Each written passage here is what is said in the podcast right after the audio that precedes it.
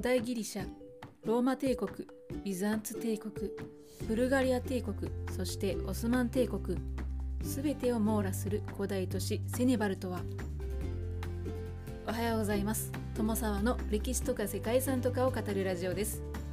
このチャンネルでは社会科の勉強が全くできなかった私が歴史や世界遺産について興味のあるとこだけゆるく自由に語っています。本日ご紹介する世界遺産はおそらくほとんどの方が初耳となるのではないでしょうか。その名もネセバルの古代都市です。はいいかがでしょうか。これはブルガリアの世界遺産なんですね。皆さんブルガリア共和国どの辺りにあるかご存知でしょうか？実は私もあまりよく分かってなかったんですけれどもヨーロッパのバルカン半島に位置していて西にセルビア北にマケドニア南にギリシャそしてトルコと隣接していて東は黒海に面しているそんな場所なんですよね。はいと言われてもいまいちピンとこないですよね。それがブルガリアです。ネセバルはそんなブルガリア東部の黒海沿岸の岬にある町でネセバルの古代都市は小さな半島の上に築かれた歴史のある都市です。かつてはそこは完全な島だったんですけれども現在は埋め立てられて長さ 400m の細い道でつながっています。ネセバルは古代ギリシャをはじめとしてローマ帝国やビザンツ帝国ブルガリア帝国そしてオスマン帝国など時代ごとに栄えた国々によって支配され続けた。そんな歴史があります。ですので現在のネスバルにはこうした支配の歴史を物語る各時代を代表する建物が残されています。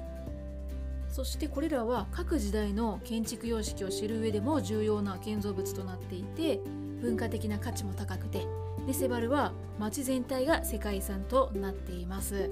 はい。本日はですねそんなネセバルの古代都市についてご紹介したいと思いますのでよかったら最後まで聞いてみてください。この番組はキャラクター辞典ワンタンは妖怪について知りたいカッコ仮パーソナリティの空飛ぶワンタンさんを応援しています。ネセバルの歴史なんですけれども紀元前1000年期にトラキア人によって形成された集落を起源としているそうです。トラキア人というのは古代の東ヨーロッパ周辺に住んでいた民族で古代ギリシャやローマ帝国の文献に現れて当時のヨーロッパでは有数の人口と勢力を誇っていたと言われています。そしてトラキア人に関する最初の記録っていうのはイリアスに出現するそうです。イリアスにはトラキア人がトロイアを支援して戦ったっていう話が出てくるんですけれどもそもそもイリアスというのはホメロスによって書かれたと伝えられている長編女子詩で最古期の古代ギリシアの詩の作品なんですね、まあ、物語なんですけれどもギリシャ神話を題材としていてその物語はトロイア戦争10年目のある日に生じたアキレウスの怒りからイリオスの英雄ヘクトールの葬儀までが描写されています。イリアスという物語の中で描かれているトロイア戦争の中で起こったトロイの木馬のお話に関しては以前トロイア考古遺跡の回でお話ししてますのでよかったらその回もぜひ聞いてみてください。でトラキア人ですね。トラキア人はさまざまな小部族に分かれていたんですけれども南のギリシャからさまざまな影響を受けて国家を形成することがあったそうですね。そして、えー、最近ではですね特にブルガリアの領内でトラキア時代の遺跡発掘っていうのが進んでいるそうで黄金文明と呼べるほど大量かつ精巧な金細工っていうのがね発見されているそうです。そんなトラキア人によって作られたネセバルなんですけども古代から海に囲まれた天然の要塞としての役割を持っていました。そしてドナウ川沿いの都市とコンスタンチノープル、ま、現在のトルコなんですけれどもここの中継地としての役割っていうのも担っていたそうなんですね。ですので軍事拠点としても栄えていてかつ文化的商業的にも重要な場所であったことから多くの国がここを争奪しようと、まあ、争ったわけですね。その結果ネセバルは紀元前6世紀の初頭に古代ギリシャにあった都市国家メガラから来たドーリア人によって支配されて、まあ、最終的にはギリシャの植民地となりました。ドーリア人っていうのは古代ギリシャを構成した集団で紀元前1100年頃にギリシャに侵入したとされているそんな部族のようですね。そしてネセバルにもギリシャの都市国家らしくアポロン神殿とか劇場などが建てられたのもこの頃でした。また同じ頃ですねネセバルでは貨幣の製造というのも始まっていたそうでブロンズとシルバーのコインが紀元前5世紀から市内で鋳造されていてその後ゴールドのコインっていうのが紀元前の3世紀から鋳造されるようになったそうです。その後紀元前71年にはネセバルはローマの支配下に置かれてしまうんですね。それでも独自の貨幣を作る権利などの、まあ、以前からの特権っていうのは守られていたそうです。そして紀元後の5世紀以降はビザンツ帝国時代となりましてネセバルは最も重要な要塞の一つとなっていたそうです。ビザンツ帝国というのは東西に分割統治されて以降のローマ帝国の東側の領域のことになります。そしてその後もネセバルは支配権をかけて何度も争われましてそのビザンツ帝国オスマン帝国そしてブルガリア帝国などの支配の時代を経てですね1886年にはブルガリア領となったということです。その後は平和な時代が続いていたようですけれども19世紀の末になるとネセバルはギリシャ人の漁師だったりとかワイン生産者の住む小さな村となっていたそうですね。さらに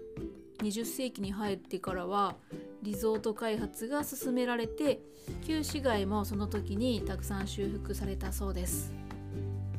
ということでそんな歴史を持つネセバルなんですけれども町には歴史的に貴重な建物が今でも多く残されていて町全体が世界遺産となっています遺跡のほとんどは古代ギリシャ時代のものでアクロポリスとかアポロ神殿とか広場のほかトラキア人の時代に作られた城塞なども残っているそうですまた5世紀から6世紀のビザンツ帝国時代に建設された聖堂も多く残っているそうで数ある教会の中でも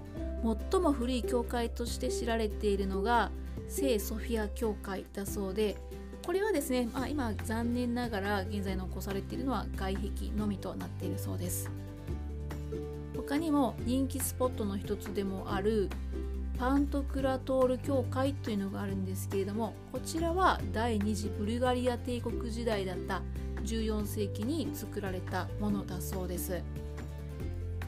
これらの聖堂は4世紀から7世紀までの初期キリスト教様式から中世のクロスドーム様式と呼ばれるビザンツ建築への変遷の過程を見ることができるそうなんですね。そしてネセバルは時に面積あたりの聖堂の数が最も多い町というふうにも言われるそうなんですね。ですがこれはおそらく事実ではないそうです。それでもネセバルに立ち並ぶ多種多様な聖堂っていうのが世界的にも特筆すべき貴重なものであるっていうことは間違いなさそうです。そして3000年もの歴史の変遷を散策しながら感じることができるネセバルというのは世界的にも貴重な街でありますから世界中から多くの観光客が訪れるブルガリア屈指の観光スポットとなっているそうですよ。ということで本日はブルガリアにある世界遺産ネセバルの古代都市についてお話ししてみました。ブルガリアといえばね皆さんヨーグルトのイメージが強いと思うんですけれども今日はですね古代都市のネセバルっていうのをね、まあ、一つ覚えて帰ってくださいね。おそらくね2日後ぐらいにはもう名前も忘れてると思うんですけどもね、まあ、忘れたらまたこの配信聞きに来てくださいね。ということで本日もここまでご清聴いただきましてありがとうございます。では皆様素敵な一日をお過ごしくださいね。友沢でした。